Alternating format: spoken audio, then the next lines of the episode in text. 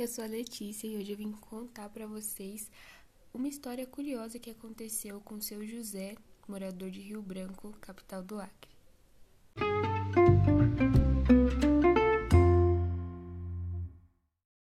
Seu José percebeu que sua visão já não estava funcionando bem como antes, então resolveu procurar ajuda médica. Ao chegar no posto de saúde perto de sua casa, ele descobriu que não tinham profissionais oftalmologistas atendendo, mas que haviam profissionais capacitados para realizar exames e, através da telemedicina, encaminhar o, re o resultado desses exames para profissionais que poderiam analisar perfeitamente os exames feitos pelo seu José. Após esse fato, seu José ficou curioso do porquê que teria que ser feito assim a análise dos exames feitos por ele, e eu vou contar para vocês agora o porquê que isso acontece.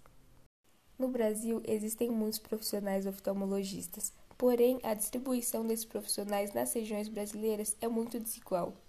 Rio Branco, que é a capital do Acre, cidade onde seu José mora, é a terceira capital com menos profissionais oftalmologistas por habitante.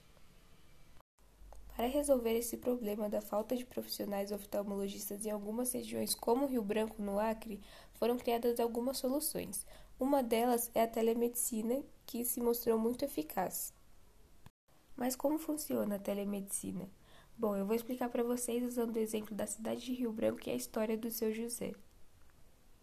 Alguns profissionais da cidade de Rio Branco que atuam em postos de saúde, como que o seu José foi procurar ajuda, eles foram capacitados para realizar exames de retina que depois serão encaminhados para profissionais para avaliação do resultado desses exames.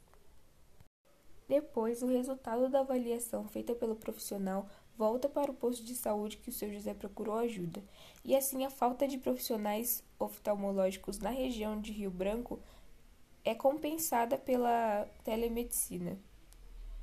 Através desse sistema, doenças como a retinopatia diabética pode ser tratada desde o início, mesmo remotamente, assim evitando complicações maiores nos pacientes.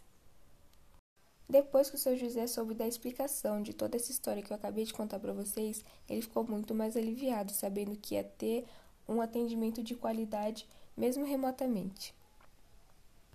Espero que vocês também tenham entendido como funciona a telemedicina usando o exemplo do seu José. Essa é a história que eu queria contar para vocês hoje. Espero que vocês tenham gostado. Um beijo e tchau!